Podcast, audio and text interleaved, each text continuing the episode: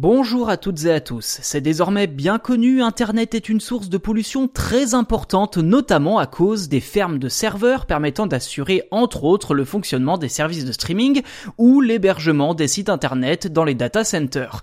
La recherche scientifique est elle aussi très énergivore et participe malgré elle au réchauffement de la planète.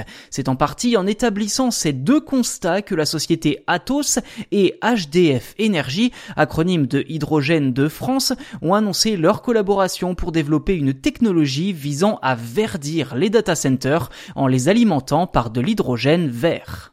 Vous l'avez compris, l'objectif est d'alimenter proprement et de manière durable les data centers et autres supercalculateurs. En la matière, la société Atos est clairement un acteur que l'on écoute attentivement, notamment grâce à son expertise dans le domaine des supercalculateurs. En clair, Atos développe un programme visant à prévoir les besoins électriques d'un data center en temps réel et permettant d'adapter la quantité d'énergie utilisée en conséquence, à savoir de l'hydrogène vert. Le programme d'Atos devrait devrait également se baser sur des données externes comme les prévisions météorologiques, lesquelles jouent un rôle majeur sur la consommation énergétique. Si l'hiver permet de refroidir assez facilement les machines, l'été nécessite beaucoup plus d'énergie pour cela. En parlant d'hydrogène, le binôme d'Atos sur ce projet n'est autre que HDF, à qui l'on doit notamment la mise au point d'un nouveau type de centrale électrique non polluante et très compétitive par rapport aux centrales à charbon traditionnelles.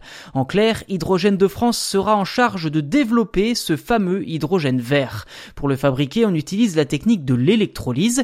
Il s'agit de faire passer un courant électrique puissant dans un bassin d'eau afin de séparer les atomes d'hydrogène et l'atome d'oxygène la formule chimique de l'eau étant le célèbre H2O.